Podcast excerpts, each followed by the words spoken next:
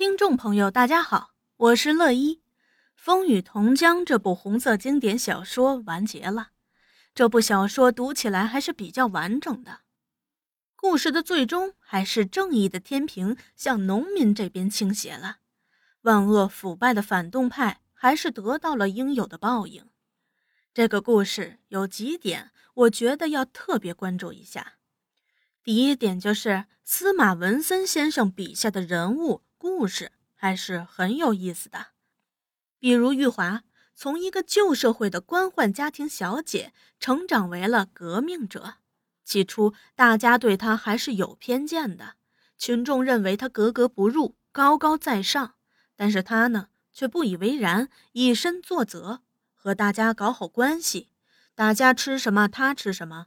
大家干什么，他带着头干；而和他立场相同，但是背景不同的老黄，却是在接洽工作的时候，大家自然而然的就跟随了，没有怀疑过他的立场，非常信任。这么看来，还是比较耐人寻味的。第二点，我们从小读书就看过毛主席的革命道路：农村包围城市，但是如何实现的呢？怎么包围的方法呀？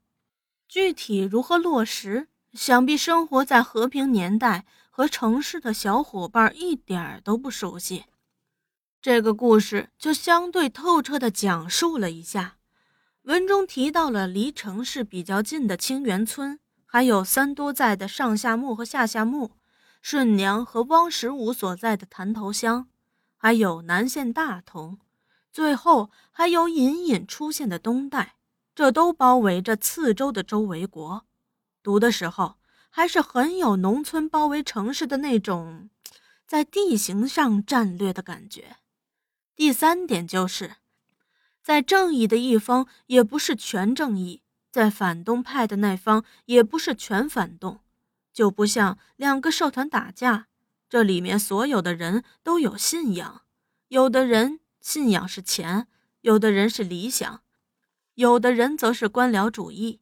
一边举个例子好了，银花三福的妹妹，最后背叛了组织，把他们村的共产党掀了一溜够。回过头来看看，这妹子的信仰好像是爱情。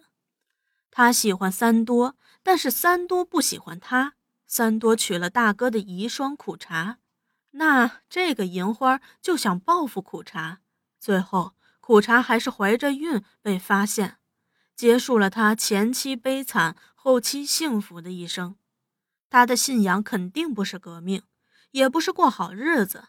这个人物拧巴的很，最后在不知道自己要什么的情况下选择了背叛。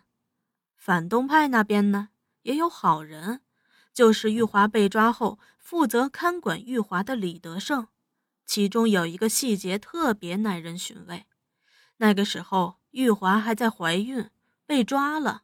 板鸭在和玉华聊天的时候是这么说李德胜的：“他说他不满周大同把你打成这样。他说，即使是共产党，也不能在人家这个时候上这样的毒刑。等孩子生出来再审也是不迟的。”这一段说明了一个意思，就是反动派中的一部分人也是有信仰的，只不过他们在反动派的宣传下误认为反动派的信仰是正义，对共产党有误解。但是在经过自己观察以后，出现了和自己信仰相悖的现象。我们可以推断出，当时的社会中有类似文中提到的一些人。他们有些人很拧巴，只想成就自己的快乐，忽略了别人的快乐，甚至加害于别人。还有一部分人心地善良，却反被利用了。在最后，大林的结局没有交代，对玉华来说可能是最好的交代了。苦茶的结局和他的名字一样，茶已经很苦了，再加上一个苦字，就是苦上加苦。老黄还是一如既往的农村包围城市，他还要去开发东带。故事外的我也因为司马文森的这部作品得到了演播上的历练，也同样收获了三十多万的播放。在此感谢一直支持我的听众们。当下我的新专辑《南洋淘金记》上线有一段时间了，也同样是司马文森先生的作品。《南洋淘金记》是《风雨同江》的姊妹篇。这个姊妹篇是我自己觉得是姊妹篇的，人家并没有这么确定过。为什么呢？听过《风雨同江》的都知道，这个故事的背景是在侨乡。侨乡有个特点，有的人特别有钱，比如沈长清这种，小洋楼住着，阔太太搂着，谁跟谁打架跟他无关，就想安安稳稳过有钱的日子。在这个特点的另一面。侨乡中的一部分人穷，文中也说过，全乡有约百分之六十的男人都出洋，在平原地区尽是红砖绿瓦，有不少高楼大厦；在山坡上却是些泥墙烂瓦的贫民屋，既无侨汇，又无土地，男的大多上离乡五里地的为民镇充当苦力、运输工人。女的到富有的侨眷家做佣工，同样是出洋，差距怎么就这么大呢？这个差距的来源就会在《南洋淘金记》中提到，《风雨同江》中顺娘的老公就是出洋的。文中是这么提到的：婆家把顺娘丈夫送到小吕宋，因为手续没办妥，被当地移民局在水措关了大半年，又遣配回来。买大字儿花了一笔钱，路费又花了一大笔钱，家道从此落魄下来，负了一屁股的债。这大字儿就是护照的意思。那既然是护照，为什么要靠买的呢？既然买了护照，怎么还因为手续没有办妥被关了水错呢？这水错又是什么地方啊？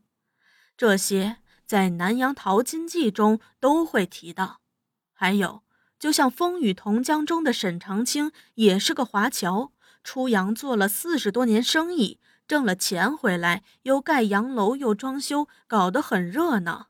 那么问题又来了，那些出洋做生意的，都做什么生意呀？那个时候可不比现在，现在人人都敬你一声中国人。那时候出去开荒打副本的到处被排挤，那么他们是如何自强、如何团结在一起的呢？